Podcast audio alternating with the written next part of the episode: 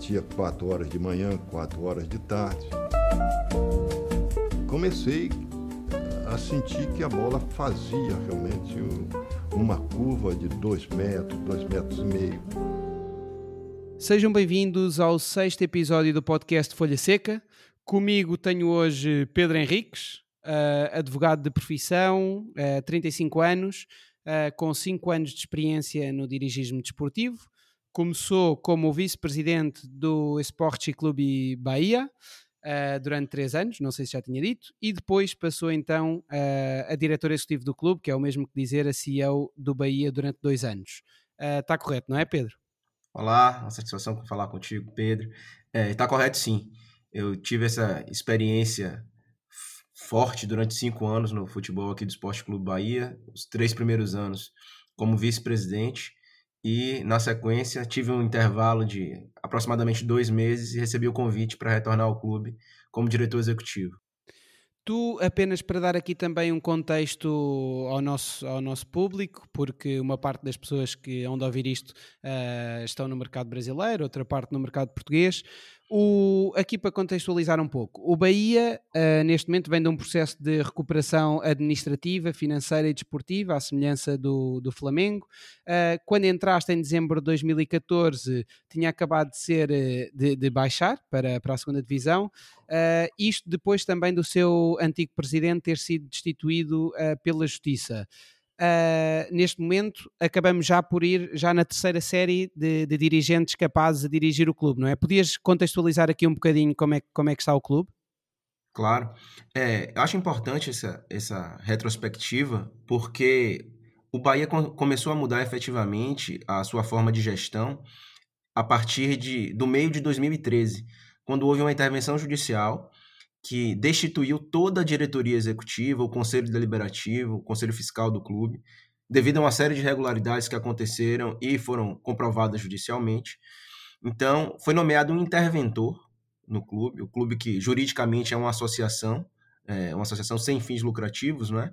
E esse interventor, ele convocou uma Assembleia Geral dos Sócios do Bahia para alterar o estatuto do clube, para modernizar esse estatuto e também para promover a, as novas eleições do, do Bahia. Então, é, houve primeir, no primeiro momento uma eleição para substituição do presidente que foi destituído, né, apenas para um mandato de um ano e três meses. É, esse primeiro momento foi chamado de um, uma espécie de mandato tampão, né, e essa diretoria eleita não poderia ser reeleita para um segundo mandato.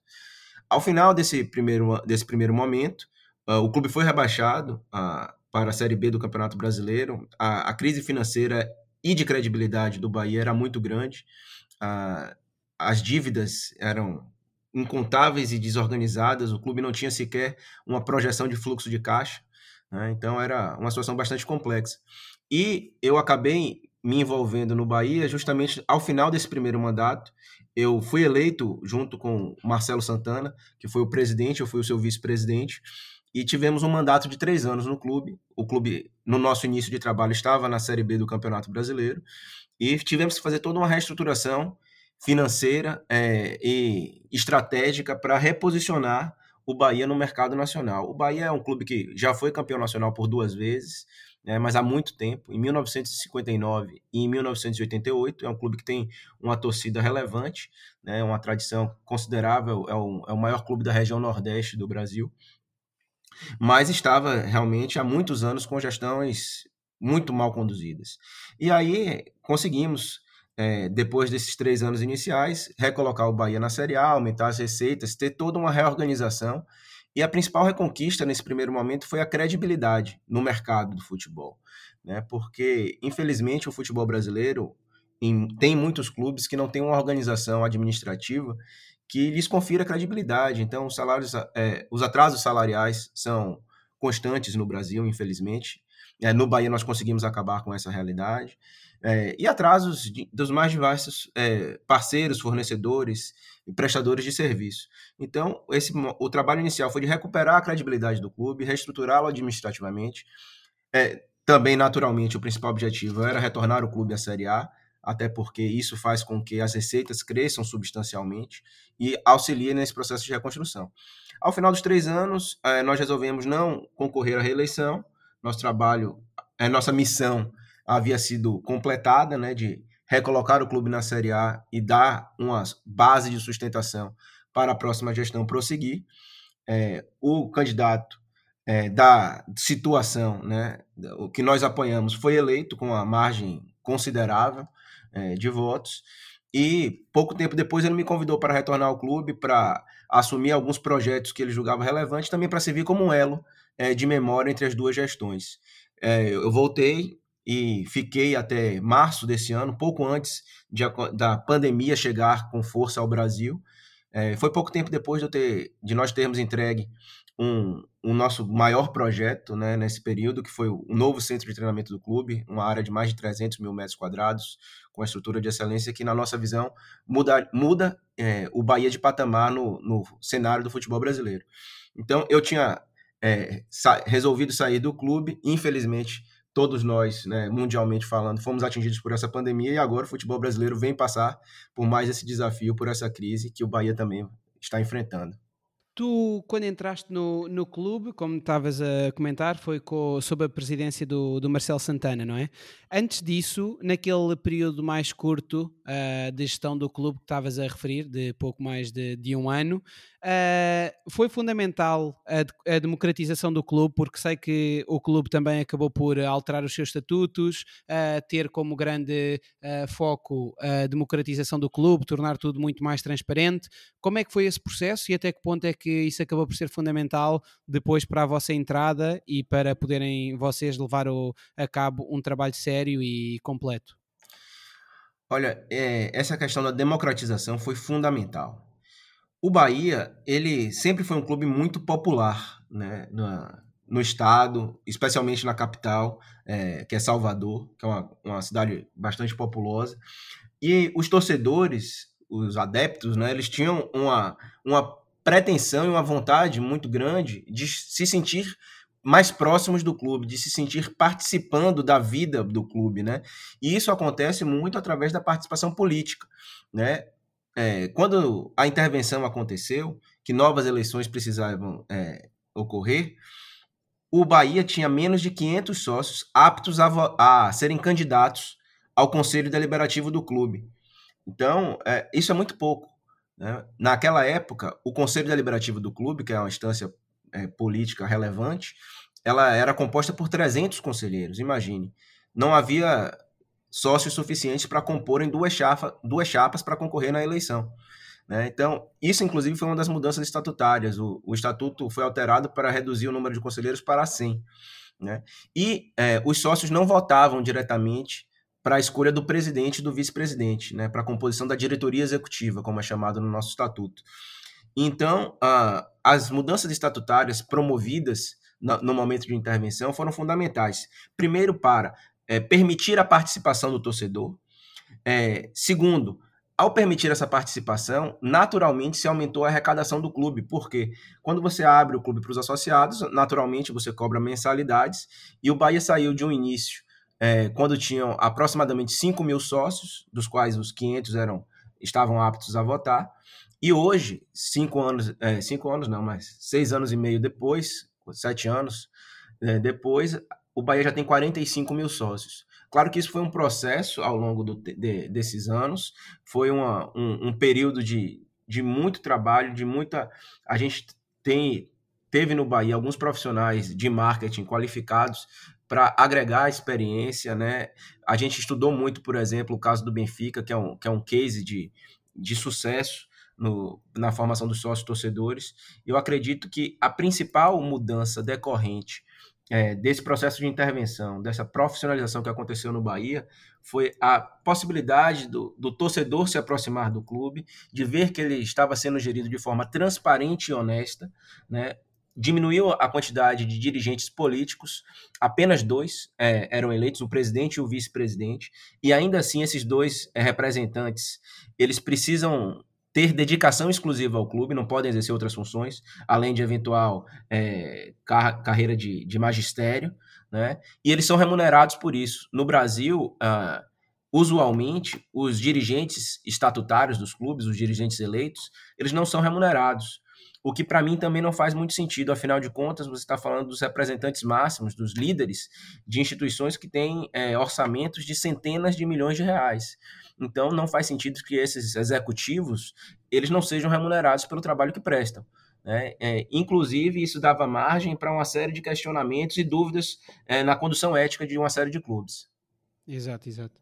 E tu, tu referiste o exemplo do, do benchmarking do, do Benfica, que também já tínhamos comentado antes de, de, de estarmos a gravar, uh, de que em sete anos vocês também se apoiaram bastante no exemplo do Benfica para fazerem uh, o vosso próprio crescimento do número de sócios.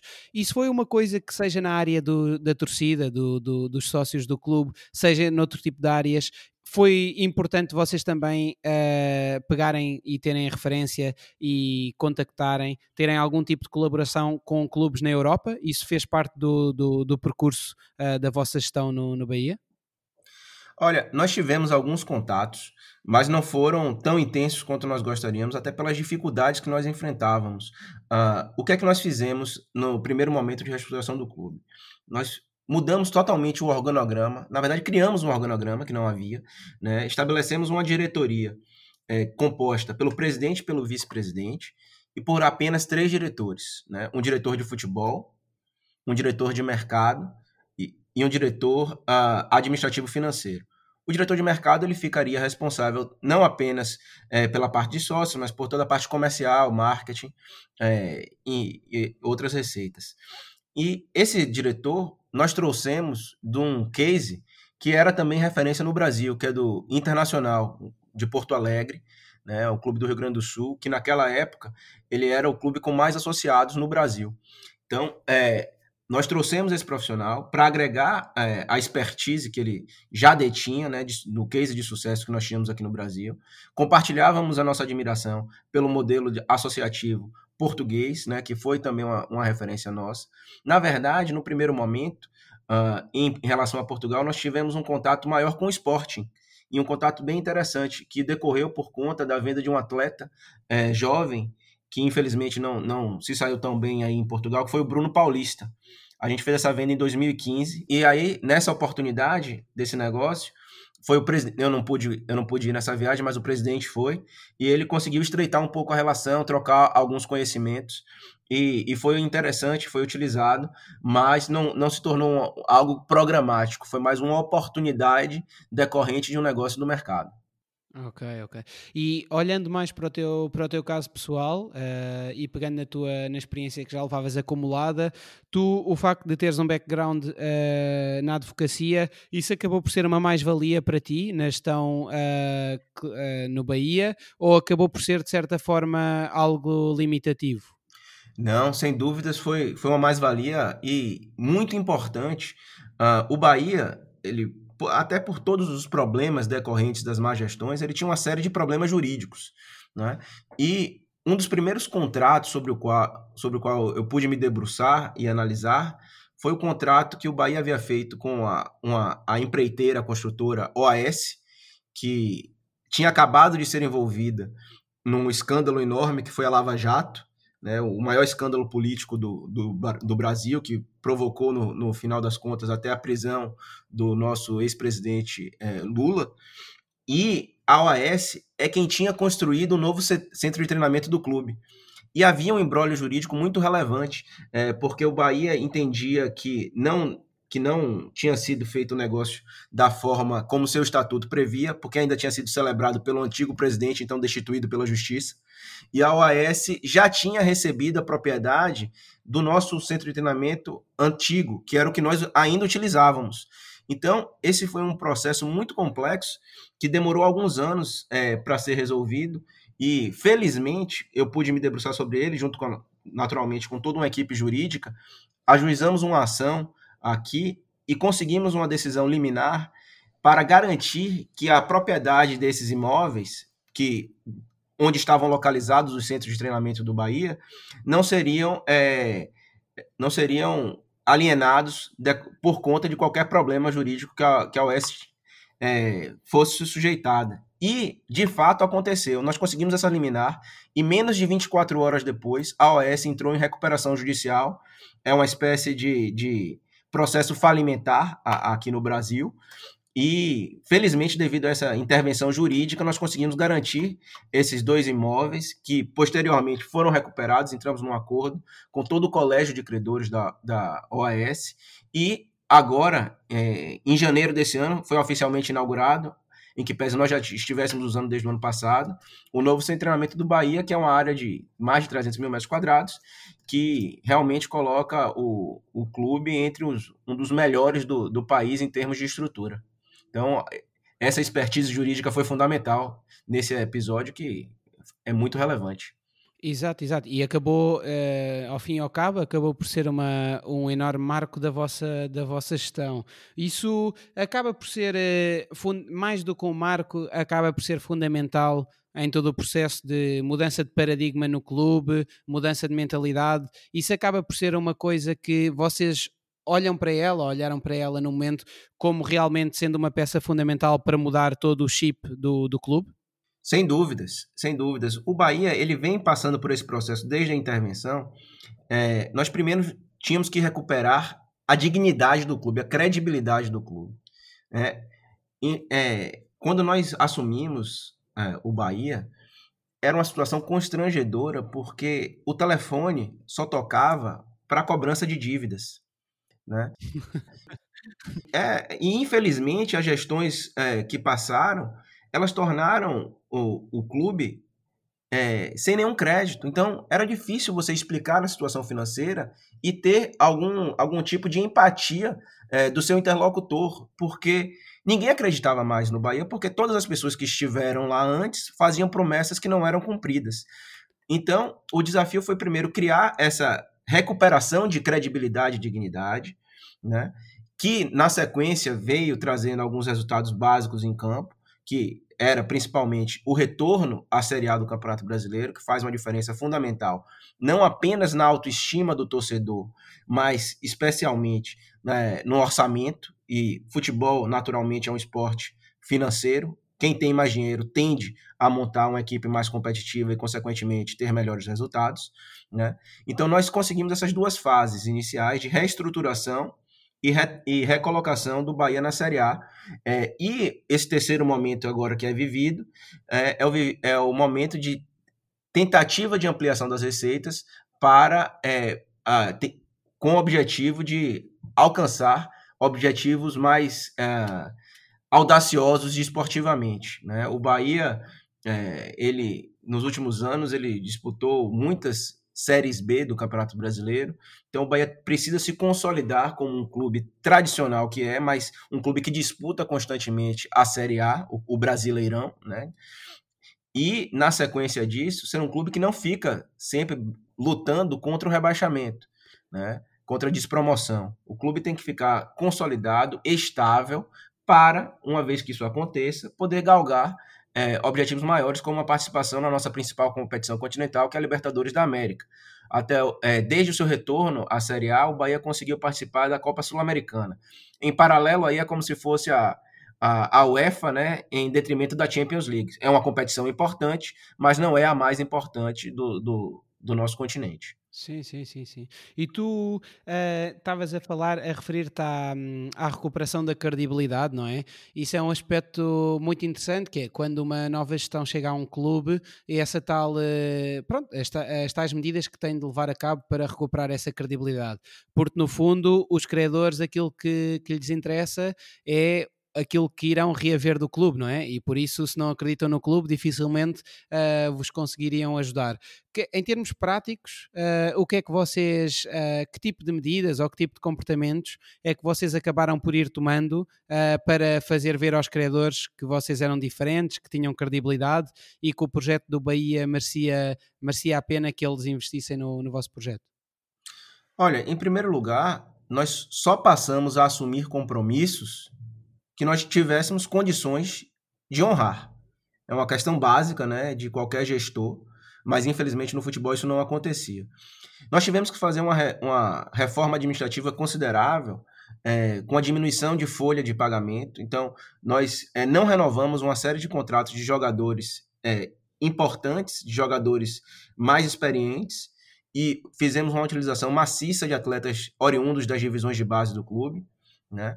É, então tivemos muitos atletas jovens é, utilizados no, no, primeiro momento, além de fazer uma reforma administrativa é, com revisão, com estabelecimento de um, de um plano de cargos e salários que o clube não tinha.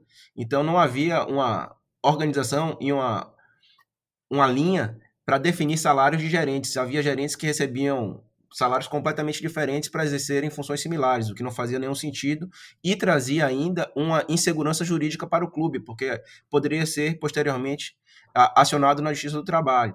É, nós também conseguimos consolidar é, na Justiça do Trabalho que detém um dos maiores passivos do clube, o Bahia devia, naquela época, mais de 20 milhões de reais é, decorrente de inadimplementos de obrigações trabalhistas. Então, nós fizemos um acordo no Tribunal Regional do Trabalho, é, daqui, no, através do qual o Bahia se comprometia a pagar mensalmente um valor que naquela época eu acredito que estava em torno de 240, 250 mil reais por mês, e esse valor ele era acumulado numa espécie de, de colégio dos credores trabalhistas e era partilhado conforme as regras estabelecidas pela própria Justiça do Trabalho. Então, isso garantia que os credores seriam satisfeitos e, em paralelo, garantia que não haveria qualquer tipo de, de sequestro, de bloqueio nas receitas do clube decorrente de processos judiciais trabalhistas. Isso foi também muito importante porque as dívidas eram muito grandes e sem uma, uma segurança maior da, do nosso controle de caixa, é, isso traria um caos completo. E aconte, chegou a acontecer antes da, de conseguirmos firmar esse acordo, de termos bloqueios judiciais que inviabilizaram uma série de pagamentos. Então, foi um período, os três primeiros meses, especialmente da, da nossa gestão, foi um período muito complicado de, de muitas negociações, né, de, de muito trabalho, não só com credores, mas com a própria justiça, para demonstrar a situação que o clube passava. Né, e é, a, a sequência disso foi que as obrigações assumidas elas já, já tinham um vencimento muito, num prazo muito curto. Então, logo que as pessoas percebiam que o Bahia passou a pagar conforme ele havia combinado, já começaram a olhar a gestão de uma forma diferente. Digo, ó, se eles disseram que iam pagar 10% da dívida em um mês e começaram a pagar efetivamente, então vamos dar aqui um, um, um voto de confiança. E foi assim que as coisas aconteceram. Claro que isso não, não impediu que alguns litígios, litígios acontecessem, mas, via de regra, a maior parte do, da, das demandas foram ajustadas de forma bastante satisfatória. E isso tudo, uh, digamos, para fora, para fora do clube. E para dentro do clube, vocês também criaram, tentaram de alguma forma democratizar mais o rendimento das pessoas, uh, ou, por exemplo, uh, instaurar bónus em conformidade com o rendimento? Houve algum tipo de mudanças que tenham levado a cabo, ou, ou pretenderam mais não mexer muito naquilo que já, que já havia?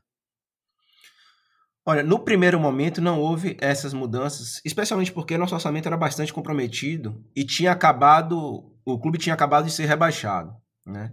Mas depois, sim, é, houve algumas, algumas políticas de remuneração por bônus, especialmente para os departamentos é, comerciais, né?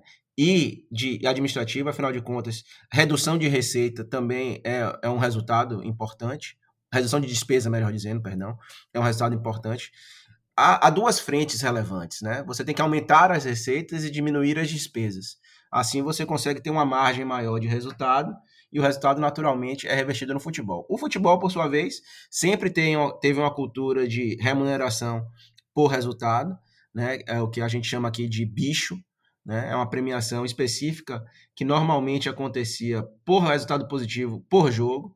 Nós tentamos mudar isso também, tentamos trazer uma espécie de premiação apenas. Desculpa, Pedro. Oi. Só uma questão.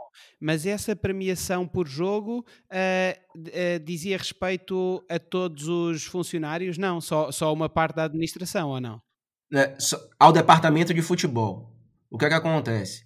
É, uma, os jogadores recebiam, vou dar aqui apenas a título exemplificativo, porque isso variou ao longo do, do período, tá? Mas eles recebiam uma premiação para o departamento de futebol. Digamos que os atletas ficassem com 70% da premiação e 30% fosse dividido entre todo o staff. Não apenas comissão técnica, mas entre o gerente, coordenadores, é, departamento médico, todas as, todas as pessoas mais vinculadas e que trabalhassem no dia a dia do futebol. Diferentemente do, do marketing e do administrativo, que não estão tão próximos, digamos assim, do, do campo. Né? É, mas para o departamento de futebol havia. Ok, então não, não chegava sequer à administração, não. era só para toda, todo o núcleo que rodeava o futebol. Exatamente. Inclusive, esses, esses, essas premiações não eram aplicadas para a diretoria. Até porque a diretoria era responsável por essa negociação, né? Então seria incoerente que um, um gestor negociasse uma premiação da qual ele, faria, ele também teria parte. Claro. Claro. O, os, os, gestores e a administração uh, provavelmente teriam outro tipo de bónus consoante os resultados financeiros, ou não? Como é que a coisa estava distribuída é, nesse sentido? Olha, presidente e vice-presidente não tem qualquer tipo de bônus, tá? Eles têm uma remuneração. Ah, o que é que acontece? No Brasil, os dirigentes, como eu mencionei, eles não, não costumam ser remunerados. Qual era a justificativa que muitas pessoas utilizavam para isso? Os clubes, por serem associações é, sem fins lucrativos, eles, eles gozam de uma série de isenções fiscais. E a legislação que concede essas isenções, esses benefícios, ela estabelecia que os dirigentes estatutários não poderiam ser remunerados, sob pena dos clubes perderem esses benefícios. Só que, em 2015, foi, surgiu uma nova lei que permitia a remuneração. Essa remuneração era limitada, entretanto, ao maior salário do funcionalismo público federal do Brasil. E a partir de então, presidente e vice-presidente puderam ser remunerados, né, com essa limitação de chegar até no máximo 70% do valor do maior salário do funcionalismo público federal. Além disso, não se, não, não, não se entende que pode dar nenhuma remuneração sob pena de colocar o clube em risco de perder os benefícios fiscais. Por outro lado, a diretoria não era composta apenas pelo presidente e vice-presidente. A diretoria, no, nosso, no caso do nosso mandato inicial, ela foi composta por três diretores, mas esses três diretores eles eram funcionários do clube. Eles tinham a carteira de trabalho assinada, tinham contratos individuais de trabalho. E cada um deles tinha suas, suas previsões de, de bonificação conforme resultado. O diretor de marketing tinha bônus conforme é, resultados que trouxesse através de novos patrocínios, de incrementos do plano de sócios e outras receitas. O diretor administrativo tinha seus benefícios conforme conseguisse tornar a gestão mais eficiente. E o diretor de futebol tinha também seus bônus e premiações conforme conquistas esportivas estabelecidas. Ok, ok, ok, está claro. Eu, uh, pronto, isto uh, entrando aqui um bocadinho mais em detalhe nos, nos números, os números são, são muito interessantes porque o Bahia de 2014 a 2018, e conforme também tive esta oportunidade de comentar, uh, teve uma descida de cerca de 18% nas suas dívidas, teve uma subida de aproximadamente 79% na faturação e, portanto, a diferença que em 2014 era muito elevada entre as dívidas e a faturação passou a ser bastante mais reduzida agora nos tempos mais, mais recentes. Uh, eu também vi que uh, das receitas, a TV uh, tem um peso de mais de metade das receitas, mais de 50%, enquanto que o marketing uh, e o departamento comercial acabam por ter pouco mais de 7%. aquilo que eu, que eu gostava também de ouvir a tua opinião era sobre pegando no Bahia, mas também transpondo para os clubes em geral, como é que tu vês as várias áreas dos clubes em termos de potencial de receitas para os próximos anos? Onde é que vês que há mais potencial e o que é que pode ser feito para, para aumentar essa, essas receitas nessas áreas? Olha, os clubes, eles todos precisam, é, na minha concepção, em primeiro lugar, os clubes brasileiros, diminuir as suas despesas, porque os clubes não são eficientes. Né? Esse, é, esse é o primeiro ponto, a parte administrativa, a parte de gestão administrativa e financeira, porque os clubes eles gastam demais desnecessariamente. Então, esse é, é o passo fundamental. Na parte de receitas, há uma série de oportunidades no marketing, há uma série de, de adaptações que precisam ser feitas ao mundo digital, né? ainda mais agora, esse novo mundo pós-pandemia, que ninguém tem certeza de como vai ser o novo normal, né? que ninguém tem certeza de como vai ser é, para o público acompanhar a, as partidas do, dos clubes, não sabe se quando vão ser liberados os estádios para voltar a receber a, o, o, público. Então, é preciso desenvolver novos conteúdos. Eu acho que a, o grande insight que os clubes precisam ter é que eles são geradores de conteúdo e sendo geradores de conteúdo e sendo uma própria plataforma, porque hoje em dia, é, com, essa, com as redes sociais e com a interatividade que se permite, cada clube pode ser a plataforma geradora do conteúdo. Isso pode ser, pode ser muito é, interessante e rentável. Né? Então, há uma série de oportunidades, desde gamificação até exploração de outras, outros esportes, inclusive e-esportes, que é uma indústria que cresce de uma forma assustadora no, no mundo inteiro. Né? Há competições de esportes que pagam muito mais do que competições de futebol no Brasil. Tá? Então, há, há uma série de novos recursos, de, de, novas, é, de novas mídias também. Né? O streaming ah, está chegando no Brasil, ainda tem, nós ainda temos uma grande desvantagem em relação à Europa, que a, a, a nossa rede de comunicação ainda tem um, um nível abaixo, né? A, a qualidade e a velocidade da internet ainda não, não é na excelência que nós gostaríamos, mas a, o streaming vai ser uma, uma nova plataforma altamente relevante. Os clubes têm que aprender a faturar com isso. A gente já vê que, pelo menos aqui no Brasil, um clube já lançou uma plataforma digital, né, é, através de um aplicativo com conteúdo específico, é, com conteúdo próprio, com transmissão de jogos. Isso, na minha concepção, é um caminho que todos vão trilhar mais cedo ou mais tarde. É preciso haver uma, uma, uma, revisão, especialmente aqui no Brasil, sobre os direitos de transmissão. Se você parar para analisar as receitas dos clubes, na maioria dos clubes, mais de 50% do orçamento é composto através das receitas do direito de transmissão. Né? E os direitos de transmissão no Brasil, eles não são negociados por uma liga, eles, eles são negociados individualmente por cada clube. E há uma peculiaridade: o clube aqui no Brasil, ele não detém o direito de transmissão, ele compartilha o direito de transmissão. Se há um jogo, por exemplo, entre Bahia e Flamengo, para que esse jogo seja transmitido, tanto o Bahia quanto o Flamengo têm que vender os seus direitos de transmissão para a mesma plataforma. Se o, o Flamengo vender, por exemplo, para a Rede Globo e o Bahia vender para a Turner, ninguém pode transmitir o jogo, porque o, o detentor do direito de transmissão só pode é, transmitir o jogo se ele tiver acordo com os dois clubes envolvidos na partida. É, o que eu costumo dizer. Dessa... Isso acaba também por eh, provocar uma negociação direta entre os clubes ou é sempre feito através da operadora? Não, o que, é que acontece normalmente é que os, os clubes costumam sentar individualmente com a operadora. Né? E depois o que aconteceu? Houve, depois de muitos anos aqui no Brasil, o rompimento de um monopólio. Apenas a Rede Globo transmitia é, os jogos do Campeonato Brasileiro, tanto na TV aberta, que é a, a TV Globo, quanto na TV fechada, que é o canal que eles tinham, que é o Sport TV. Só que a Turner veio para o Brasil e demonstrou interesse em entrar nesse mercado. E aí, com isso, naturalmente, é interessante para os clubes, porque aumenta a concorrência e valoriza o produto.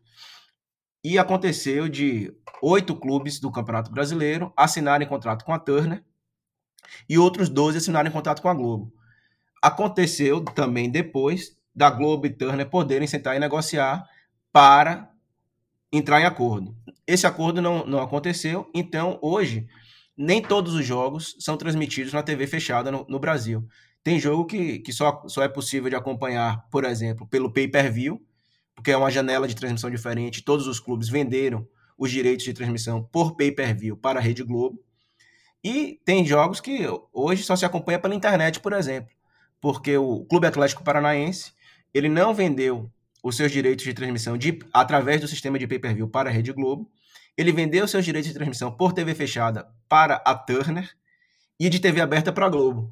Então, a combinação de clubes e transmissões para o Atlético Paranaense ficou mais complicada.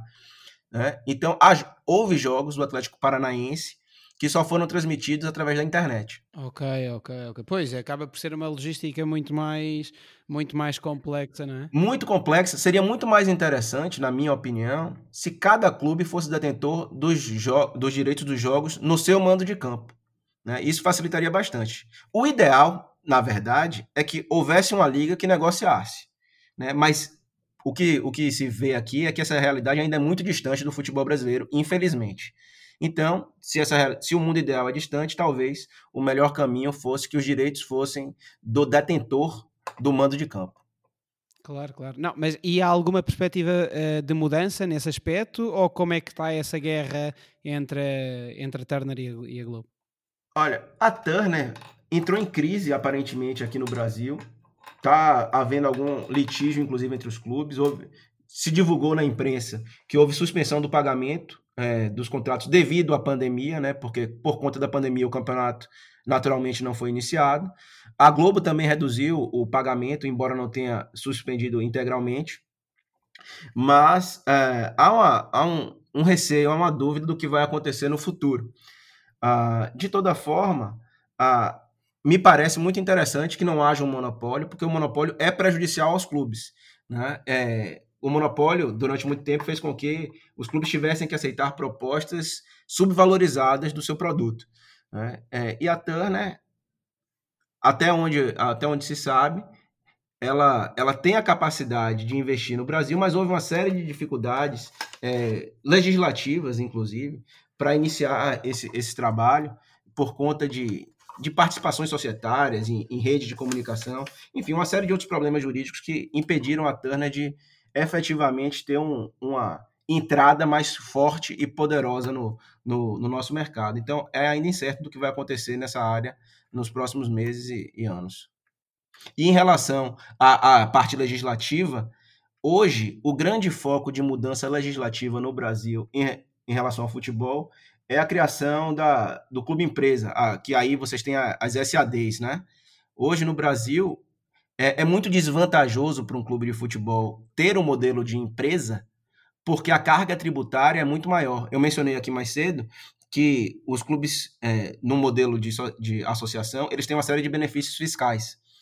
E se for, empresas fossem, não teriam esses benefícios e a carga tributária aumentaria substancialmente. Então, há uma proposta em andamento no Congresso para é, mudança dessa, dessas normas. Há uma, uma, série de alternativas em que, infelizmente, não se, não se abordou a questão dos direitos de transmissão, mas há muitos pontos polêmicos.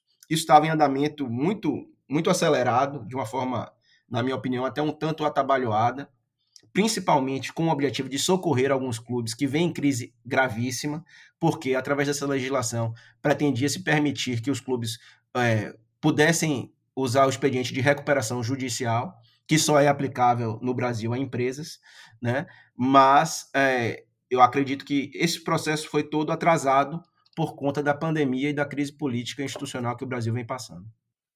Nesse caso, Pedro, é que, quais é que acabam por ser as grandes vantagens entre um, ehm, no facto de um clube ser um clube, ter o estatuto de clube empresa? Há algum tipo de, de vantagens claras? Olha, através da legislação, a principal vantagem seria é, ter uma carga tributária também diferenciada, né? Porque hoje não valeria a pena, mas com a nova legislação se tornaria uma, uma atividade viável financeiramente do ponto de vista tributário. Seria interessante também, porque os clubes poderiam se valer de recursos ju jurídicos, expedientes jurídicos que são aplicáveis apenas a empresas, como a própria recuperação judicial. Né? Na verdade, o funcionamento de vários clubes hoje no Brasil é como recuperação judicial, porque os passivos são elevadíssimos e, e várias negociações têm que ser feitas, só que isso, isso vem sendo conduzido numa esfera extrajudicial. Né? E o principal ponto é, numa, numa formatação de clube como empresa, na minha concepção, é uma maior segurança conferida para potenciais investidores externos. Né? Porque hoje, para alguém do mercado internacional vir investir num clube brasileiro, comprar um clube, como a gente vê muito na Europa, por exemplo, não há segurança, porque não há estabilidade de gestão. Né? Não, há, não há como um, um investidor vir a, ao Brasil, aportar um valor considerável no clube e ter a, a segurança é, de institucional, no caso, de que ele vai estar conduzindo o dia a dia do clube. Ele pode ter outros instrumentos contratuais, contratos particulares, mas na formatação do clube, para um investidor estrangeiro, sem dúvidas, é muito mais interessante que ele seja acionista do clube, não é? E hoje a gente não tem essa realidade, pelo menos não entre clubes grandes. Há clubes menores que já iniciaram como clubes empresas, mas são clubes que ainda não têm tradição, que não, tem, não tiveram sucesso no Brasil. Um caso específico que deve ser observado com cautela nos próximos anos e pra, até para se avaliar o crescimento do, do modelo de clube empresa no Brasil, é o caso da Red Bull. Né? A Red Bull já tinha vindo há alguns anos para o Brasil, com, no mesmo modelo que tem né, na, nos Estados Unidos, na Áustria. Ela, ela montou uma, um clube no estado de São Paulo, era o Red Bull Brasil. E esse, esse projeto não teve sucesso, porque o Red Bull Brasil nunca conseguiu sair da Série D do Campeonato Brasileiro, em vários anos e com bastante investimento. E aí o que, é que aconteceu? A Red Bull viu que esse projeto não poderia continuar da forma como estava, procurou um clube tradicional do estado de São Paulo, mas um clube que, que com todo respeito, ele é de segunda linha, digamos assim, né, no cenário nacional, embora seja tradicional do estado de São Paulo, que é o Clube Bragantino, que disputa constantemente a Série B do Campeonato Brasileiro, propôs uma parceria comercial e isso no ano passado. O clube passou a se chamar Red Bull Bragantino, é, é ainda uma associação, mas que houve uma série de contratos que deram uma, alguma estabilidade e garantia que a Red Bull fez ficou satisfeita, né? E aí o Bragantino subiu, foi campeão da, da Série B do ano passado, subiu a Série A, é, e tem feito investimentos muito interessantes aqui no Brasil, comprando atletas jovens, atletas que normalmente sairiam para o mercado europeu, digamos assim, de segunda linha, ou é, investimentos em atletas jovens, mas é, sem tanto destaque como, por exemplo, os atletas que foram para o Real Madrid, o Vinícius Júnior, o Rodrigo, né, mas atletas de qualidade, e esses atletas acabaram sendo comprados pelo Red Bull Brasil, ou pelo Red Bull Bragantino, perdão, e que está iniciando esse novo projeto que parece ser bastante promissor. Mas a gente não tem um outro exemplo de clube empresa na elite do futebol brasileiro. E se bem que uh, chegaram a ter depois também alguns casos, como por exemplo o Desportivo Brasil, uh, o próprio Audax, se não tem erro, também todos estes clubes também tiveram um bocadinho de clube empresa, não foi? Sim, na verdade, o que, é que acontece? São Paulo é o maior estado do, do Brasil em quase todos os aspectos. Né? É, e no futebol, é, o, São, o estado de São Paulo é de uma riqueza muito grande. Aqui a gente tem uma, uma cultura de campeonatos estaduais e o campeonato estadual de São Paulo ele é o que melhor remunera os clubes, né? Na verdade, é um dos poucos que remunera bem os clubes. A maioria dos estaduais são extremamente deficitários. Né? Isso faz com que São Paulo consiga desenvolver uma série de times competitivos, né? E ao longo desse, dos últimos 20 anos, sempre surge algum time interessante do estado de São Paulo, sem ser os mais tradicionais.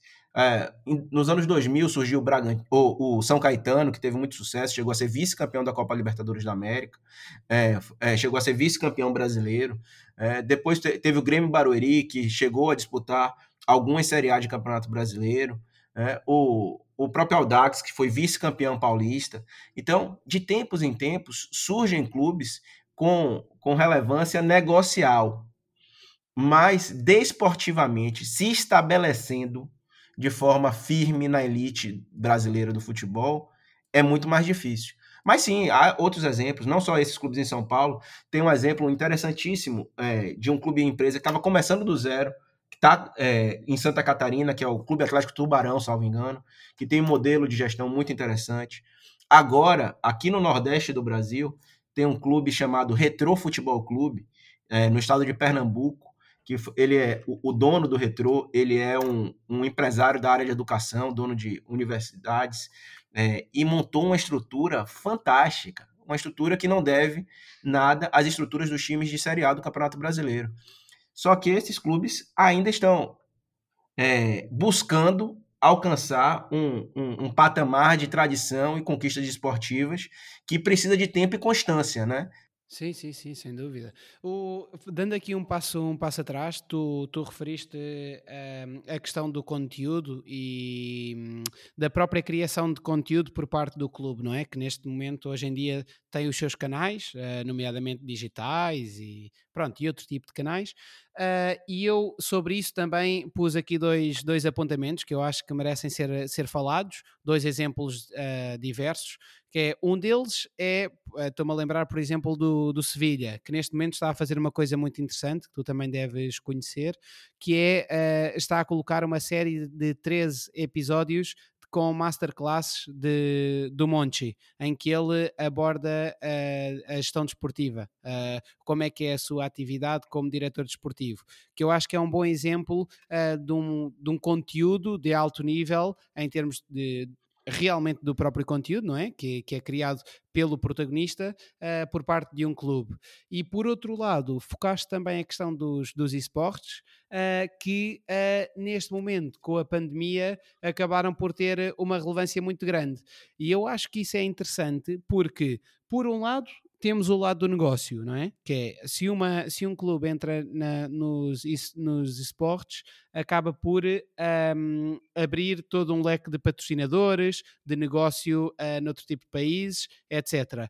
Por outro lado, também acaba por uh, ganhar um novo público, não é? Porque se calhar hoje em dia um rapaz de uh, 11, 12, 13, 14 anos uh, terá uma maior identificação com o clube, o clube da sua região, o clube do qual é adepto, do qual é torcedor, uh, se esse próprio clube também estiver presente nos seus meios, não é? No, no, no, próprio FIFA, etc. O Bahia acabava por ter a preocupação de ter sempre o negócio de mãos dadas uh, com, com a identificação ao clube e foi também assim que cresceu o número de, de adeptos?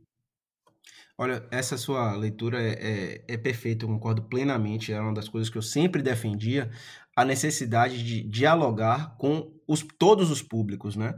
E hoje em dia no Brasil, a gente tem um risco e uma ameaça muito grande justamente dos clubes europeus. Os clubes europeus têm se tornado cada vez mais populares. É, quando um garoto vai jogar o FIFA ou o, o Pro Evolution Soccer, ele só quer jogar com os clubes europeus porque tem os melhores jogadores. Né? Hoje aqui no Brasil, a gente já, quando vai a festas de aniversários temáticas, eu já fui para festa de aniversário com tema do Barcelona, é, do Manchester City, é, do da Juventus, agora que Cristiano Ronaldo está lá.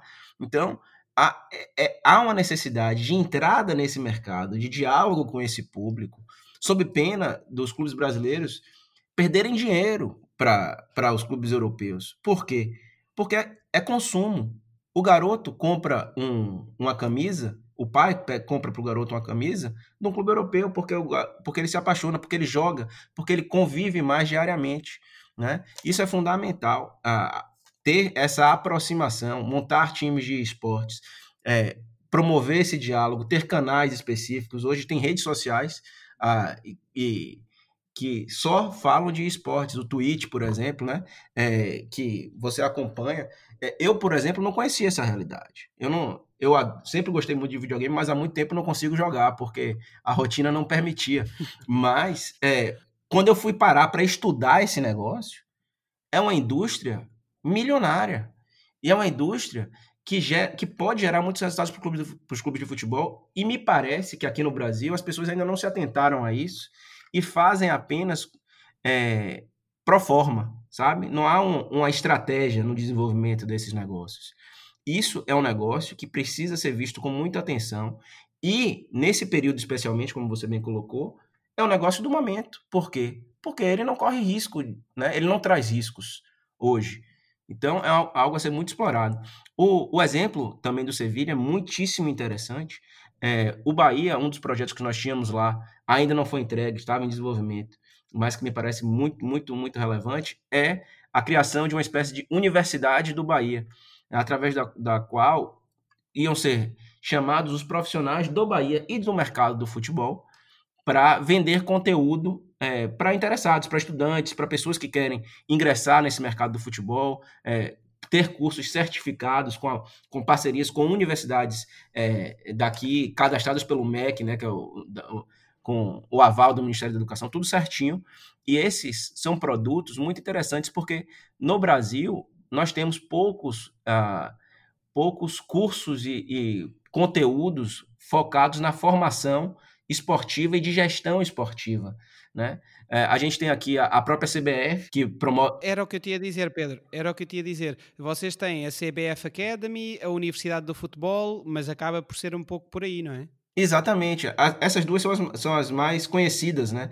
Temos outros cursos, o, o DHE, THE 360, a Escola de Negócios Trevisan. Enfim, eu, eu sei que as pessoas estão começando a se atentar a isso como oportunidade de negócio, né? Mas quem melhor para vender esse negócio do que quem produz isso todo dia?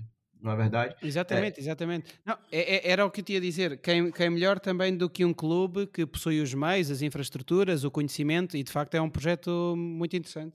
Pois é, então essas oportunidades elas precisam ser avaliadas porque Claro que o, o foco de um clube de futebol, o fim do clube de futebol, é o time ter sucesso em campo.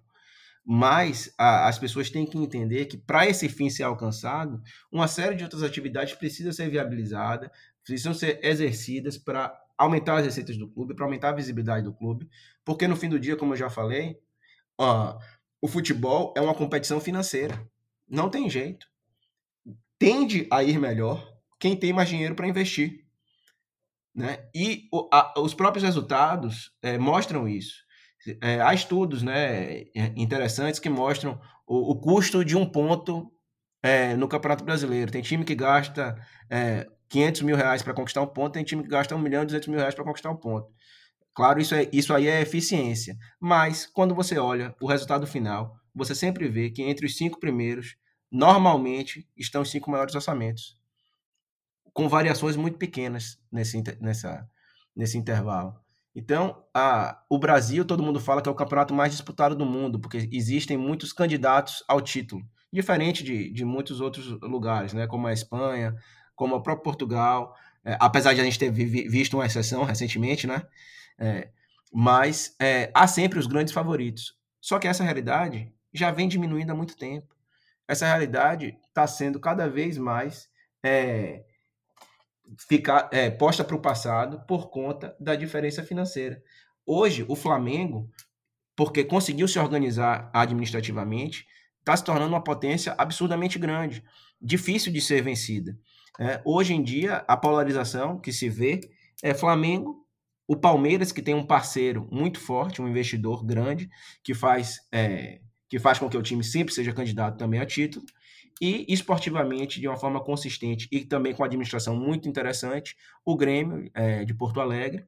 É, são os três favoritos, na minha concepção, é, quando você fala de Campeonato Brasileiro. Claro que pode surgir um outro time, porque o Brasil tem times tradicionais e o futebol, é, como a gente vê aqui, nos prega algumas surpresas eventualmente. Tem o Corinthians, tem o Santos, mas tem o próprio Internacional de Porto Alegre, mas é muito, é muito difícil você ver é, o, no topo clubes que não sejam esses que tenham um maior destaque do poderio financeiro.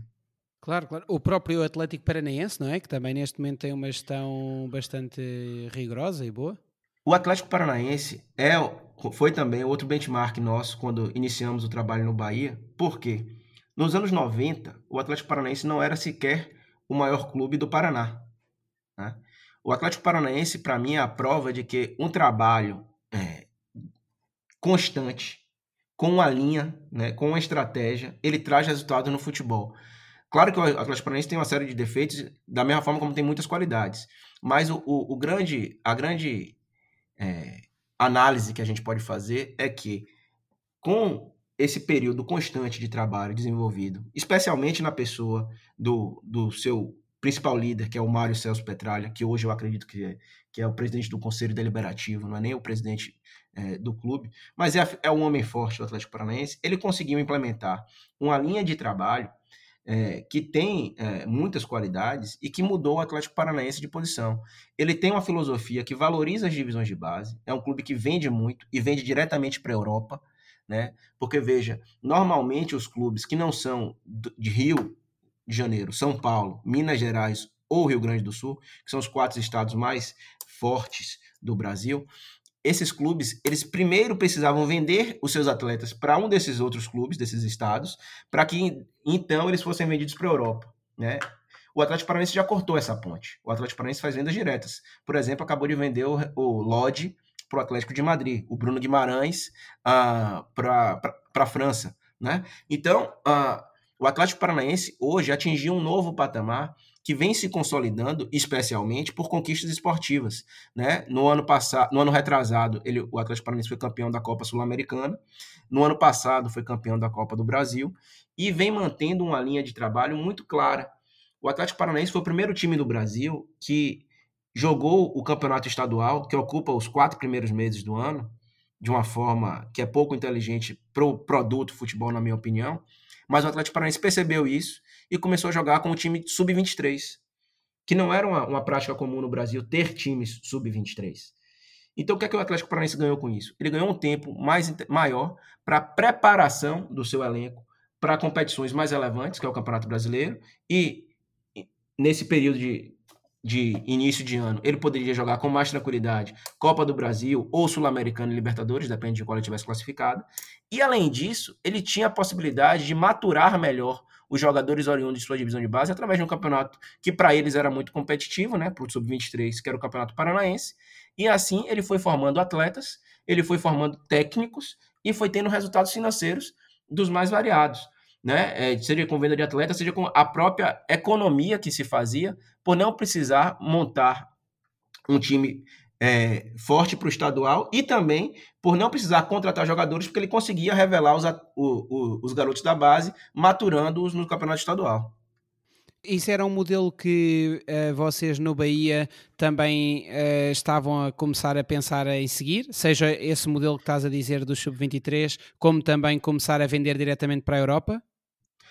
Olha, o, o Bahia tem essa pretensão, sim, de vender diretamente para a Europa. Já vem conseguindo fazer isso, a, apesar de que num volume e num, num valor que ainda não é o que, o que o clube gostaria, né? Mas, por exemplo, no ano passado, o, o Bahia vendeu dois jogadores para um mercado que não é o principal da Europa, mas vendeu dois jogadores para a Dinamarca, em montantes que foram importantes para o clube. Né? É, emprestou um atleta é, para o Basel da, da Suíça, que também é, pode se tornar uma negociação interessante para o clube. Né? Mas você observa que não, é, não são os mercados mais importantes da, da Europa. Mas ainda assim é mais interessante para o clube fazer um contato direto com a Europa do que ter que usar outros clubes brasileiros como, como ponte. Afinal de contas, querendo são concorrentes, né? E o Bahia hoje ele se coloca num, num, patamar de concorrer diretamente com clubes que até pouco tempo atrás eram vistos como muito muito mais fortes, inclusive financeiramente, do que o Bahia, como é o caso, por exemplo, de Botafogo, de Fluminense, do Vasco da Gama, porque todos esses clubes enfrentam crises de gestão, crises financeiras. Né? E em relação ao Sub-23, nós já pensávamos nisso, na, enquanto eu fui vice-presidente, nós já tentamos, tínhamos a pretensão de iniciar esse projeto, mas não foi viável, a gente chegou a jogar o Campeonato Baiano, né, que é o campeonato estadual, é, que o clube disputa com o time reserva, não foi um time sub-23, mas foi com o time reserva. Mas em 2018, com a mudança de diretoria, o presidente acabou priorizando a, a conquista desse título. Ele jogou com o time principal, mas já agora, em 2020, ele estava mudando. O Bahia chegou a jogar o Campeonato Baiano e liderava esse campeonato com o time sub-23, né, com o time de aspirantes, como eles chamavam. E, infelizmente, esse projeto foi abortado por conta da pandemia que paralisou o campeonato é, e infelizmente fez com que esse projeto fosse descontinuado, até porque a gente não sabe o que vai acontecer do Campeonato Baiano de agora em diante e não sabe também como vão ser é, os impactos financeiros e de investimento que o clube vai precisar fazer. Pois, pois, vocês acabaram por ficar com alguns projetos na, naturalmente em, em stand-by, não é? Aqui, uh, isso que estavas a falar, na verdade, nós temos visto, e é um fenómeno relativamente recente, o facto dos grandes clubes europeus uh, começarem a dirigir-se a clubes uh, brasileiros menos reputados, ou menos. Estou-me a lembrar, por exemplo, também do Martinelli, do Arsenal. Neste momento, neste preciso momento, não me estou a recordar do clube, mas também não foi dos principais e foi. Foi o clube menor de São Paulo. Paulo, salvo engano. Eu também me, me foge o nome, mas foi um clube menor de São Paulo. Exato, exato. E, e, foi muito cedo também, por de, de antes eram era mais iam às, aos clubes mais uh, ba, clubes bandeira, entre aspas, não é? Do Brasil e clubes mais reputados, e neste momento acaba por haver oportunidade também para os clubes mais, mais pequenos.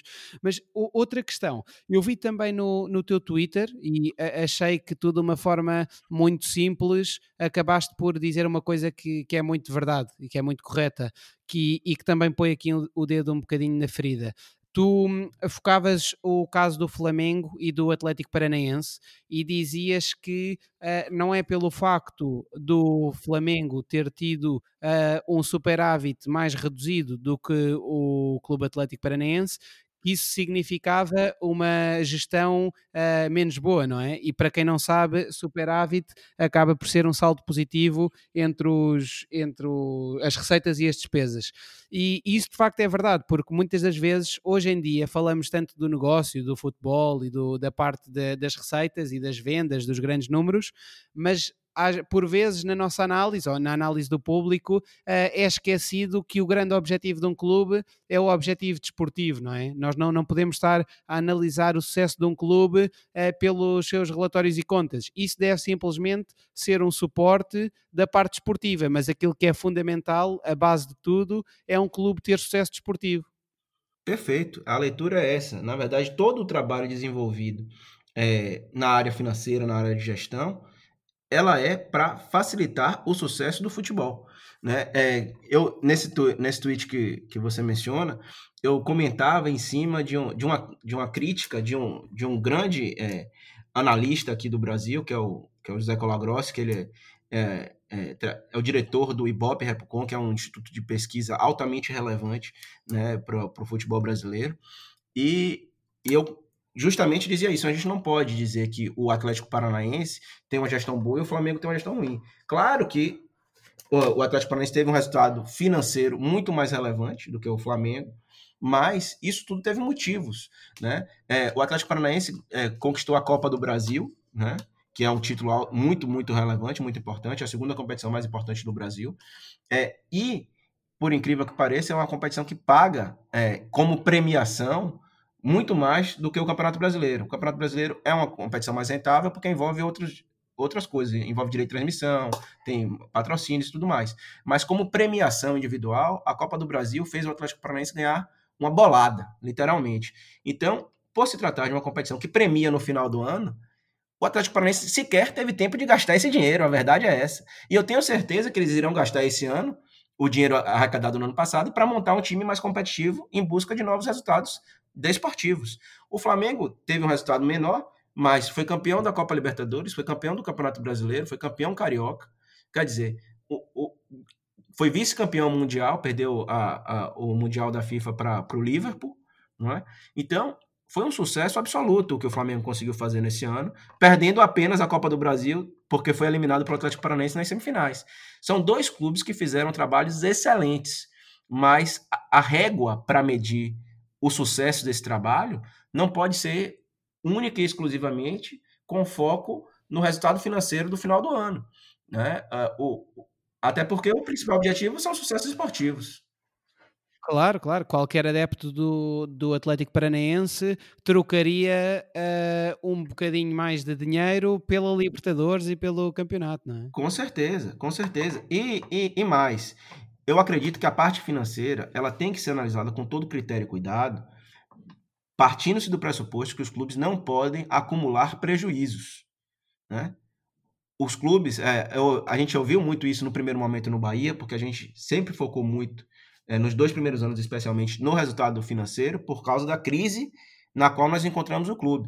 Mas uh, a gente ouvia críticas de porque nós não investíamos mais no, no futebol, que os torcedores diziam: ah, vocês tratam o, o clube como se fosse um banco.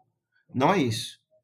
Nós buscamos dar saúde e solidez para que a partir daí o clube pudesse voltar a galgar objetivos mais audaciosos, desportivamente falando. Né? É, a avaliação financeira tem que ser nesse sentido, tem que ser como responsabilidade e estruturação. A partir daí, o sucesso, eu não tenho dúvidas, se mede dentro de campo.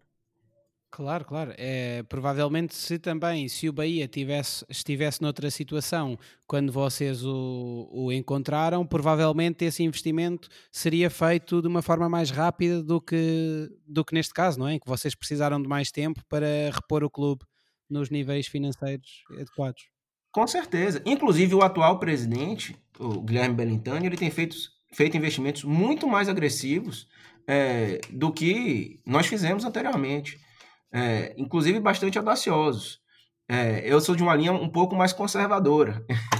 eu entendo que é necessário, claro, querer atingir objetivos mais, mais elevados, mas eu prefiro um crescimento mais paulatino, um crescimento sustentável que nos permita estar preparados para momentos de crise, né? Como, claro, essa crise que a gente está vivendo agora ninguém esperava, né? Da, da pandemia.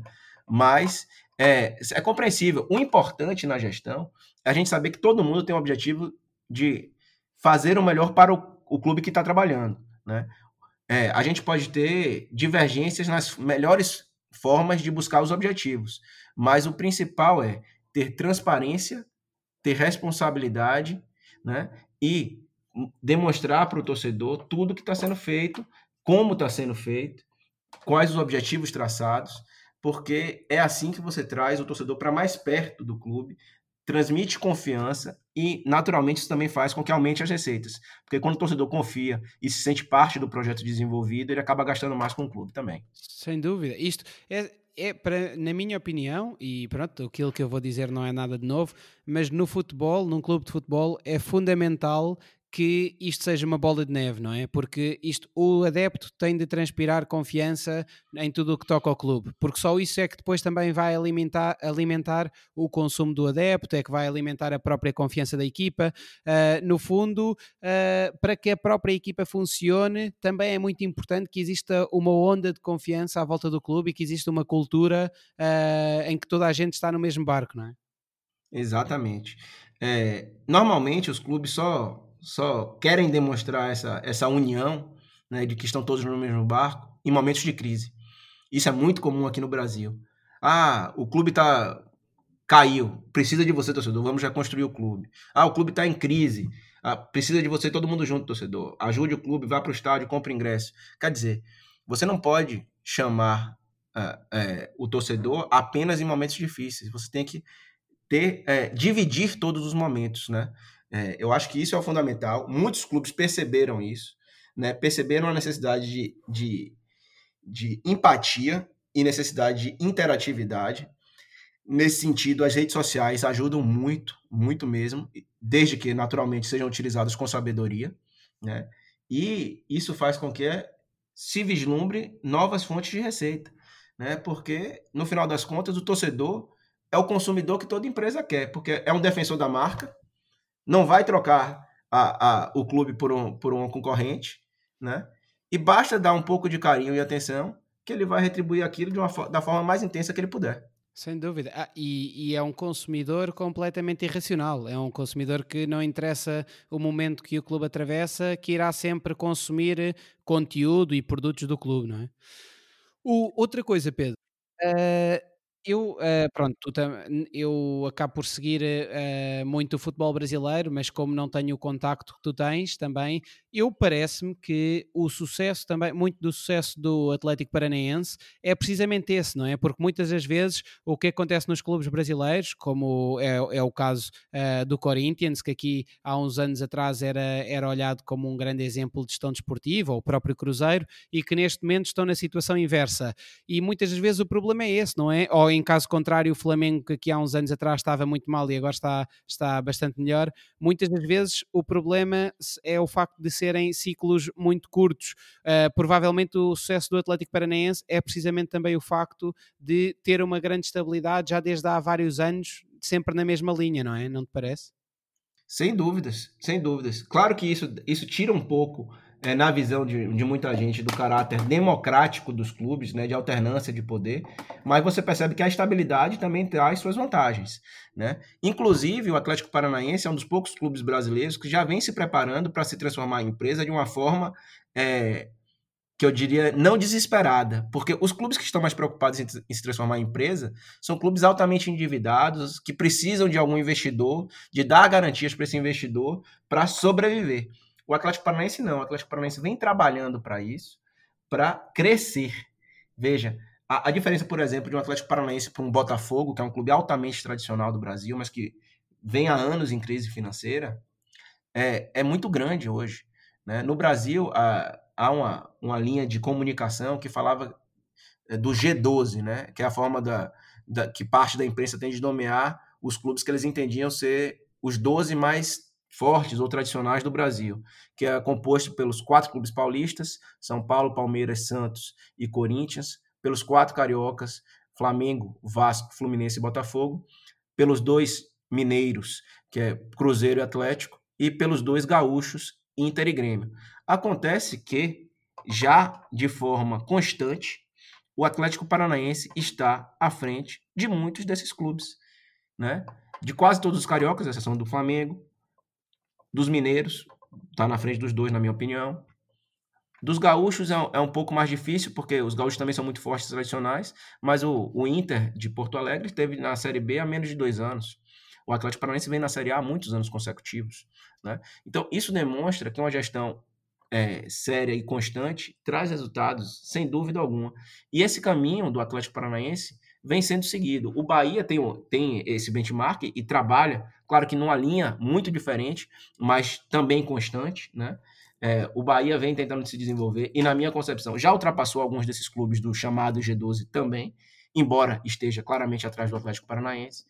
Outro clube é, que vem crescendo de uma forma muito interessante, mas ainda num período inicial, é o Fortaleza, né? o próprio Ceará, né? que são os dois clubes da, da, do estado do Ceará, Fortaleza e Ceará, é, que não eram sequer é, os mais fortes do Nordeste, mas hoje despontam como forças altamente relevantes. Né? O Bahia, eu acredito que na visão da maior parte das pessoas, é ainda o, o maior clube do Nordeste, mas o, o, Fortaleza vive um momento muito interessante, inclusive teve receitas no marketing superiores à do Bahia, pouco, mas superiores à do Bahia. Né? Então, é, o que isso mostra? O Fortaleza também vem de, uma, de gestões constantes. Isso mostra que a continuidade de uma linha de trabalho séria, ela traz resultados. E não demora tanto de trazer esses resultados. Só que as pessoas, no, a, a, cultura do futebol brasileiro ela é muito imediatista. Eu me lembro, é, eu, a gente assumiu o trabalho, quando o vice-presidente foi, é, em dezembro de 2014, eu e Marcelo Santana. O time tinha acabado de ser rebaixado. Em 2015, nós não conseguimos a promoção. Nós não subimos para a Série A do Campeonato Brasileiro, no nosso primeiro ano. E quando isso aconteceu, foi uma crise política muito grande. Nós fomos muito pressionados, pedidos de que renunciássemos. É, enfim, foi um, uma situação muito difícil, é, com acusações baixas, mas é, nós conseguimos manter a, o trabalho e, posteriormente, é, subimos o Bahia para a Série A no ano seguinte, reestruturamos o clube e hoje, felizmente, gente, o, todo o trabalho é reconhecido. Mas foi um momento muito difícil. Isso mostra que a, que a, a cultura do futebol brasileiro, a análise das coisas, ela é muito é, visceral, ela não é racional. As pessoas precisam entender que para os resultados acontecerem, eles precisam de um pouco de tempo. Claro que não, não tem que esperar a vida inteira para o resultado acontecer, mas um mínimo de paciência é necessário. O problema aqui no Brasil é que o dirigente, que é o melhor numa quarta-feira, porque ganhou um clássico contra o seu rival, pode ser o pior do mundo, um, pode ser chamado de bandido no domingo quando perde um outro jogo. E é assim que não assim que não pode se fazer. Né? Não se pode avaliar a capacidade e o desenvolvimento de um trabalho por resultados de jogos que acontecem duas vezes por semana. Não, sem dúvida, sem dúvida. Mas depois também uh, acaba por depender de cada clube e de cada cultura, cada região, a facilidade com que também se consegue instaurar uh, um determinado tipo de processos, não é? Porque se calhar no Bahia, uh, por dar mais valor a esta democratização que temos vindo a falar ao longo do, deste episódio, se calhar não é tão fácil de instaurar certos procedimentos de, de clube-empresa e de negócio como noutros, ou não? Ah, sem dúvida. Eu acho que seria muito mais difícil você implementar um, um modelo empresarial no Bahia, até pela cultura que está se formando. Tá?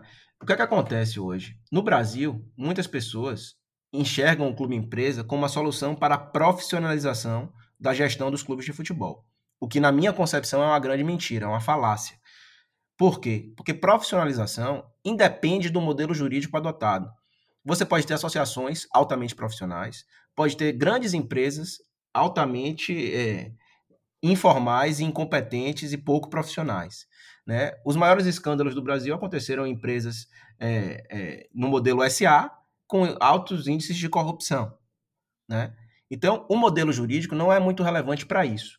Por outro lado, o modelo, o, o modelo de empresa pode permitir a enxergada de investidores que tornem o time mais vencedor. Eu acredito que isso é uma discussão muito interessante para o futebol brasileiro, pode ser interessante para o Bahia, mas seria uma, uma discussão é, a ser construída coletivamente, né, com os associados do clube, com os conselheiros do clube, se por acaso viesse a acontecer. Claro que é muito mais fácil você conseguir implementar um modelo nesse, desse tipo num, num clube como o Atlético Paranaense, num clube é, que já tem um, um, um modelo de gestão com a liderança mais personalizada, digamos assim, né, personificada até. É, e em clubes menores também, em clubes com, com menos participação popular, né, digamos assim. Mas é, eu não descartaria, é, até como sócio do Bahia que sou, se viesse uma proposta de, de um investidor que quisesse transformar o clube em empresa, que mantivesse a participação é, da, da massa associativa, eu acho que é algo a ser estudado. Né? É, a gente não pode descartar as ideias sem, sem nenhum tipo de análise. Sim, sim, sim. Um, voltando aqui um bocadinho aos teu, àquilo que marcou uh, muito da vossa, da vossa gestão no, no Bahia. Uh, existem, tu quando regressaste para CEO do clube, uh, porque na primeira fase, volto a recordar, estiveste como vice-presidente durante três anos e depois dois anos como, como CEO, uh, como diretor executivo, as duas grandes missões que te deram foi, por um lado, uh, o tema da cidade de tricolor, não é? De voltar uh, a recuperar e tudo mais, e o outro tema uh, da criação de marca própria. Este segundo tema já lá vamos, mas em relação à, ao centro de treinos, o que o torna tão importante, para além da, da, da pura identificação do, do adepto com, com, o próprio centro e com o clube, uh, as condições de formar atletas de topo, que depois irão dar uh, a rendimento esportivo e financeiro, ou a atração de outro tipo de atletas, ou ambas as coisas, ou seja, a formação e a atração. O que é que torna tão relevante o centro, esta recuperação? Ambas as coisas, sem dúvida. É, primeiro que o, o centro de treinamento anterior do Bahia, que era um bom centro, um centro treinamento bom, não, razoável para o padrão brasileiro, é um centro treinamento interessante. A gente tinha é, um, um prédio voltado para as categorias de formação, para as categorias de base, que quando nós entramos lá, ainda quando eu era o vice-presidente, ele era chamado de Carandiru. Carandiru era o nome de uma famosa prisão do Brasil.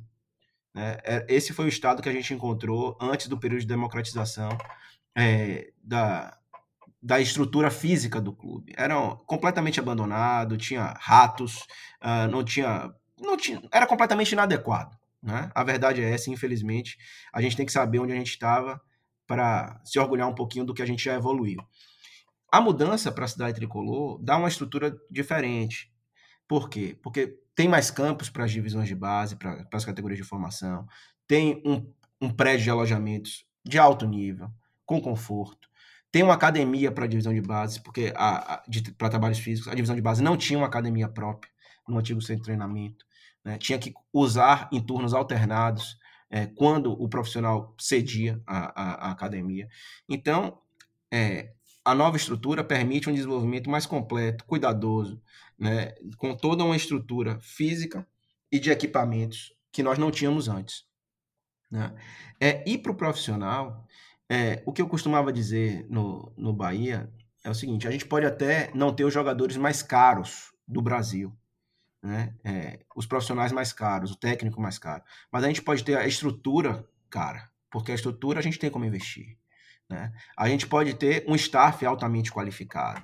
A gente pode ter um departamento médico de alto nível, uma fisioterapia de alto nível, uma preparação física de alto nível, com todos os equipamentos que, que a gente pode é, buscar no mercado para potencializar o desenvolvimento dos nossos atletas. Né? É, e, efetivamente, é, além disso tudo, tem um CT bonito e humanizado. Né? É um CT que, que agrada aos olhos, que foi muito gratificante quando a gente via os novos jogadores chegando no seu treinamento espantados com o tamanho, com a, com a estrutura, com a beleza, porque isso ajuda. Isso o Bahia hoje no mercado brasileiro ele já costumava ganhar algumas concorrências com clubes vistos como mais tradicionais do eixo Rio São Paulo, Minas Gerais, Porto, eh, Rio Grande do Sul. Por quê? Porque a gente já tem a fama no mercado de pagar em dia os salários e as obrigações que nós contratamos. Se você alia isso a uma estrutura altamente qualificada, que tem condições de preparar os seus, seus grupos para serem efetivamente vencedores, isso nos auxilia a trazer atletas com a mentalidade mais ambiciosa que nós precisamos é, para dar o próximo passo para o Esporte Clube Bahia. Né? É, então, eu, quando participei dessa entrega, eu fiquei muito satisfeito. Acho que, que foi, talvez, em termos, em termos de longo prazo, a, a maior contribuição que eu, que eu podia dar ao clube, né? além, claro, é, do processo de consolidação da democratização. E até por isso que eu. Esse foi um dos, uma das, dos fatores-chave na tomada de decisão de, de, de saída do clube, porque eu acho que a gente tem que saber também os momentos de encerrar os ciclos, né? Foram cinco anos no Bahia, claro, três anos como vice-presidente, dois anos como diretor executivo, um intervalo curto entre um e outro. Eu acho que nesse período a contribuição, eu não, era difícil na posição que eu ocupava dar uma contribuição mais significativa do que aquela, né? Então eu acho que o Bahia hoje está pronto para mudar realmente de patamar no futebol brasileiro. E tu que acabaste por, eh, durante todos estes anos, contactar eh, com a realidade do, do clube muito próximo e com as contas, etc., é utópico ou não uh, se tirarmos quatro ou cinco clubes, uh, os principais clubes do, do, futebol europeu, é ou não utópico uh, que um clube, seja brasileiro, português, o que seja, um, que após solidificar a sua, a sua, a sua posição financeira, após se tornar mais autossustentável, que acabe por subsistir só da sua base, da sua formação? Ou acaba sempre por haver aqui uma necessidade de vender jogadores? Até que ponto é que isto é de facto uma obrigação? Ou, ou, ou que um clube se, se uh, estruturar e organizar, consegue de facto fazer a sua vida uh, de uma forma autossustentável? Olha, em relação a, a essa autossustentabilidade com utilização quase que exclusiva da, da divisão de base, isso é algo que precisa ser uma política de clube, né? E uma política de médio e longo prazo.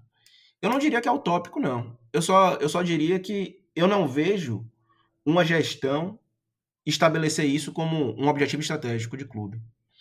Eu acho que a gente não tem pessoas que, que vislumbrem é, esse, essa conquista, né, digamos assim, como algo a ser estabelecido é, como um objetivo a ser buscado, porque é, os mandatos são muito curtos, né? Então, naturalmente, muitos querem desenvolver as divisões de base até para melhorar a sustentabilidade dos clubes, mas pensar em ter essas divisões de base, essas categorias de formação, como a, o único meio de sobrevivência do clube é algo tão distante hoje da realidade do Brasil que eu acredito que nenhum dirigente efetivamente parou para pensar nisso. Honestamente, eu só parei para pensar nisso agora porque você perguntou, né? Ele sendo bem transparente. Mas é, o, que, o que eu acredito que é, que é viável é um crescimento do investimento da divisão de base para diminuir essa, essa diferença né? Até porque hoje, por exemplo, é, o presidente atual do Bahia, a gestão atual do Bahia, tem uma linha de buscar jogadores mais consolidados no mercado para tentar mudar o Bahia de patamar através de conquistas do campo mais imediatas. Ao fazer isso, naturalmente, você investe menos nas divisões de base, porque você tem que comp comprar jogadores, pagar altos salários e fazer altos investimentos. Né? E você não pode dizer que essa é uma, é uma decisão estrategicamente errada também. Né? Existem mil formas de chegar ao mesmo objetivo. Você prefere gastar 10 milhões de reais para contratar um, um, jogador altamente decisivo para o seu time, ou você prefere investir 10 milhões de reais na categoria de base, porque daqui a alguns anos a gente pode desenvolver um time com muitos atletas formados na base? Na minha concepção, não existe decisão certa ou errada nesse cenário, até porque o investimento na base, como algo a longo prazo, também traz resultados incertos. Né? A gente pode, claro, tentar potencializar esses resultados, tentar diminuir a margem de erro, mas ainda assim são resultados incertos. Eu acho que a virtude aí, o sucesso aí está no equilíbrio. Né? Você tem sempre que manter um investimento considerável e constante na base, e, em paralelo, tentar manter um time equilibrado e qualificado para buscar os melhores resultados esportivamente falando. Sim, sim, sim. Não, no fundo não há, não, não há uma fórmula, claro. É, é, existem, e temos inúmeros exemplos de, de clubes que uns preferem mais suportar-se pelo merc do mercado e outros que mais uh, ir à sua, à sua formação, sem é, dúvida. Temos o Real Madrid, é... desculpa interromper, o Real Madrid, que é o clube que é o galáctico, né, que compra os melhores jogadores sempre, que quer, e o Barcelona, por sua vez, ele forma muitos jogadores, né? São dois clubes de sucesso. Não existe a fórmula perfeita, tem a fórmula de cada clube. Não, sem dúvida, sem dúvida. Uh, mas depois também temos o exemplo uh, do Atlético Bilbao, que é um clube solidíssimo, uh, muito sólido a nível financeiro e que é só apenas usa jogadores da, da região, não é? Há de, sim, há de tudo. Há de tudo. Pedro, como, como último tema, Uh, Queria-te falar aqui também do, da tua segunda missão, uh, quando, quando regressaste como CEO do, do Bahia, que foi a viabilização da, de uma marca própria do clube para tudo que fosse a realização de a, fei, a feitoria de equipamento, material desportivo, etc. E foi aí que criaram uh, a Esquadrão, não é? Um, isto, é, isto é um tema que eu também acho que é muito interessante, porque eu também eu já, já trabalhei uh, durante dois anos uh, na, na área do, do merchandising e, e, portanto, queria saber a tua opinião uh, em termos de, de, negócio puro e duro, se achas que isso é um caminho realmente rentável. Uh, novamente, a pergunta é um bocadinho a mesma do, do centro de treinos, embora tenha uh, ingredientes diferentes, mas é de facto rentável ou é mais uma coisa que se ganha mais por externalidades positivas, como identificação com o adepto, etc., ou em termos de negócio, isso foi realmente bom para o, para o Bahia? Olha, é, as duas coisas ela foi muito importante para a identificação do clube, para a sensação de pertencimento, para viabilizar, por exemplo, as campanhas que o, o Bahia faz hoje, com o próprio torcedor desenhando as suas camisas, né? O design das últimas camisas todas do Bahia foi feito por torcedores do clube, né? Mas é também um negócio rentável, porque hoje no Brasil é, muitos clubes eles trabalhavam apenas com as grandes marcas, né? Seja Nike, Umbro, Adidas e por aí vai. Uh, mas o, o mercado ele não pagava tão bem a todos os clubes. Claro que um contrato que um Flamengo tem, que o Corinthians tem, é muito diferente do contrato do Bahia hoje. Então, nós fizemos a, a análise do mercado e percebemos que o que nós ganhávamos em, em termos de luvas pelo contrato e em termos de royalty pela venda de camisas era pouco. E é, para clubes que têm uma quantidade de venda de camisa como a nossa, que já foi inclusive potencializado com a marca própria, é interessante fazer um investimento em equipe para montar essa estrutura e fazer a produção. O que, é que acontece hoje no, no Brasil com essas grandes marcas? Elas usam fábricas locais e botam o seu símbolo na camisa. Então, por exemplo, a, as camisas da Umbro, que o Bahia utilizava, muitas delas eram feitas numa fábrica no interior da, daqui do nosso estado, da Bahia, e botava-se o selo da Umbro. Então, por que não o Bahia pegar essa mesma fábrica, tirar o selo da Um, botar o selo do Bahia, vender por um preço mais em conta para o seu sócio ter uma participação ainda maior? Basic, é basicamente esse o negócio. Sem dúvida nenhuma. Eu, a, a, experiência que eu, me estava, a que eu me estava a referir é, eu fui o responsável da, da Macron, da, da, da marca dos equipamentos desportivos, uh, pelo mercado de Portugal, Espanha, Índia, Bálticos e também América do Sul. E, e, foi, e era precisamente isso. Eu tive várias conversações uh, com responsáveis uh, de marketing e comerciais do futebol brasileiro e, e o argumento era sempre o mesmo. para a marca, os impostos são muito altos à entrada. E, portanto, o que as marcas acabam por fazer é apenas uma questão de licenciamento. Uh, arranjam um parceiro que produza aí e depois acabam por pôr o seu, o seu símbolo, não é? Exatamente. Então, é claro que alguns contratos são, são, muito interessantes porque essas marcas querem estar nos clubes que têm uma exposição maior, né? E aí, é, o investimento que esse, que por exemplo, um Flamengo teria que fazer para montar uma equipe para desenvolver uma marca própria, para coordenar todo esse trabalho de logística, distribuição, etc., é um, é um investimento considerável. O incremento de receita que ele ia ter tendo a marca própria em vez de ter um, um, um parceiro comercial pode não ser relevante o suficiente para justificar isso, até porque essa não é uma atividade fim do clube. Né? Para o Bahia, já o Bahia, por sua vez, é relevante porque cada centavo de diferença é altamente relevante para o nosso, nosso orçamento. Né? A gente não tem margem de sobra. Então, cada centena, cada, cada mil reais, cada um milhão que a gente chega é muito importante para o clube.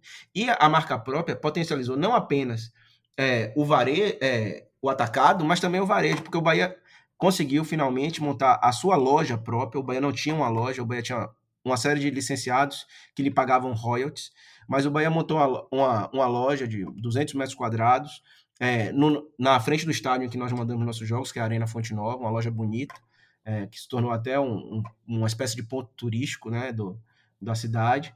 É, e o fato da gente ser o, o, fornecedor dessa própria loja nos dá uma flexibilidade e uma margem de ação muito interessante que potencializa nossos resultados. Né? Então, é, a gente ganha de vários lados. também, é, sendo a, a, a, marca própria, nós conseguimos fazer promoções interessantes no, a nível de associação. Esse ano, por exemplo, é, o Bahia vai jogar com uma terceira camisa que é exclusiva para sócios. Né? Todos os sócios adimplentes, eles vão receber, todos os sócios que já são sócios do Bahia há mais de três anos, salvo engano, vão receber essa camisa de graça, já incluída no preço da mensalidade. Os demais sócios cons conseguem comprá-la com desconto. Né? Então, é, existe uma série de ações que podem ser feitas, aliando né, essa, essa parte comercial à parte associativa do clube, e é, tudo anda junto. Né? Claro que cada, cada departamento tem sua rubrica, mas no final, se a, a rubrica da, da marca própria do, do comercial perde um pouco, porque está cedendo gratuitamente algumas camisas, a, a nossa rubrica de associação cresce bastante, porque as pessoas querem se tornar sócias para ganhar uma camisa exclusiva.